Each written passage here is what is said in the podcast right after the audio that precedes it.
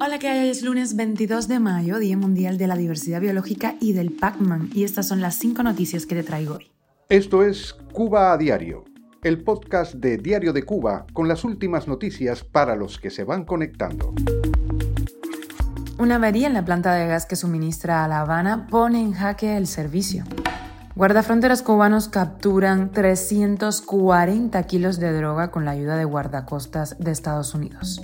La policía cubana ha capturado al presunto asesino de una pareja y un niño en Matanzas. Te contamos los detalles. Un balsero cubano del 11 de julio, que estaba detenido en la base naval de Guantánamo, ha recibido refugio en Canadá. La población de Cuba envejece aceleradamente y no llegará a los 12 millones. Esto es Cuba a Diario, el podcast noticioso de Diario de Cuba. La estatal Cuba Petróleo anunció una posible afectación total del servicio de suministro de gas en La Habana debido a una avería en Mayabeque producida este domingo. El servicio de gas, ya bastante resentido en Cuba, no ha escapado a la crisis actual de combustible. El servicio de gas licuado también depende en gran medida de los suministros de llegada desde el exterior. Los cubanos que dependen del gas licuado para cocinar sufrieron en abril, recordemos, una gran inestabilidad en la venta del producto. Desde años anteriores ha subido el precio del producto y se han reducido las cantidades que se pueden adquirir en el mercado racionado. El diario oficial Granma publicó recientemente sobre un nuevo yacimiento de gas en Puerto Escondido de donde se extraen diariamente 200.000 metros cúbicos de gas, pero que se emplean fundamentalmente en la producción de energía eléctrica. Cuba a diario. Y las tropas guardafronteras de Cuba y el Servicio de Guardacostas de Estados Unidos capturaron 17 contenedores con 340 kilos de marihuana al norte del Guinero municipio de Banes.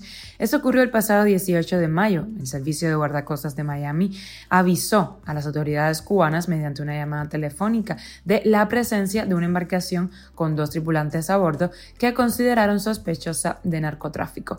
La droga lanzada al mar fue asegurada y las autoridades estadounidenses detuvieron a los dos infractores que hundieron la embarcación.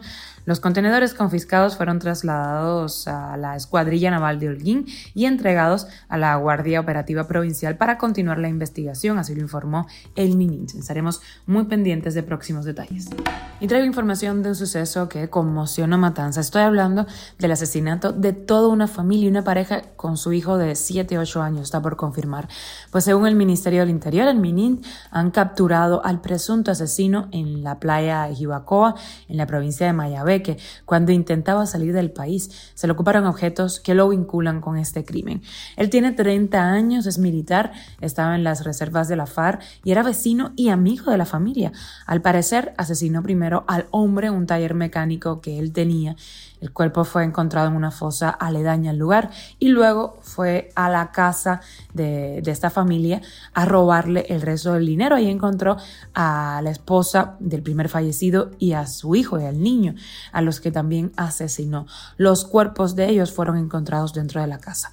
A la esposa le sobrevive su hijo mayor, también menor de edad, que en el momento de los hechos no se encontraba en la casa. Dada la connotación de este asesinato múltiple, todos los comentarios en redes sociales han reflejado peticiones de mano dura, pena de muerte y paredón para el presunto asesino. El Código Penal aprobado en Cuba en mayo de 2022 no eliminó este castigo e incrementó el número de delitos que puedan ser castigados con la pena máxima. Cuba a diario. Y traigo buenas noticias para Yari Alfonso Puerta, uno de los tantos cubanos que se lanzó a las calles el 11 de julio. Él intentó emigrar por mar para escapar de las condenas de los tribunales del régimen por manifestarse en el país y fue interceptado por las autoridades de Estados Unidos. Pudo pasar la entrevista de miedo creíble y entonces fue enviado a la base naval de Guantánamo. Tras tres meses allí, ha recibido por fin refugio en Canadá, donde podrá empezar su nueva vida. Lo escuchamos. Cuando estaba solo en el mar, que perdí la comunicación con mi mamá, eh, fue difícil. Siempre tuve esa corazonada, esa fe de que, de que iba a llegar, de que algo bueno pasaría. Mi único miedo, sinceramente, era regresar a Cuba. Yo en realidad estuve 11 meses y 3 días en la base naval de Guantánamo. Eh, allí tenemos, tenemos una vida normal, tenemos una vida normal como cualquier persona.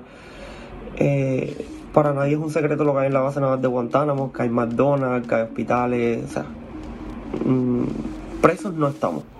Y con la noticia extra hablamos de la población cubana que envejece aceleradamente y no llegará a los 12 millones.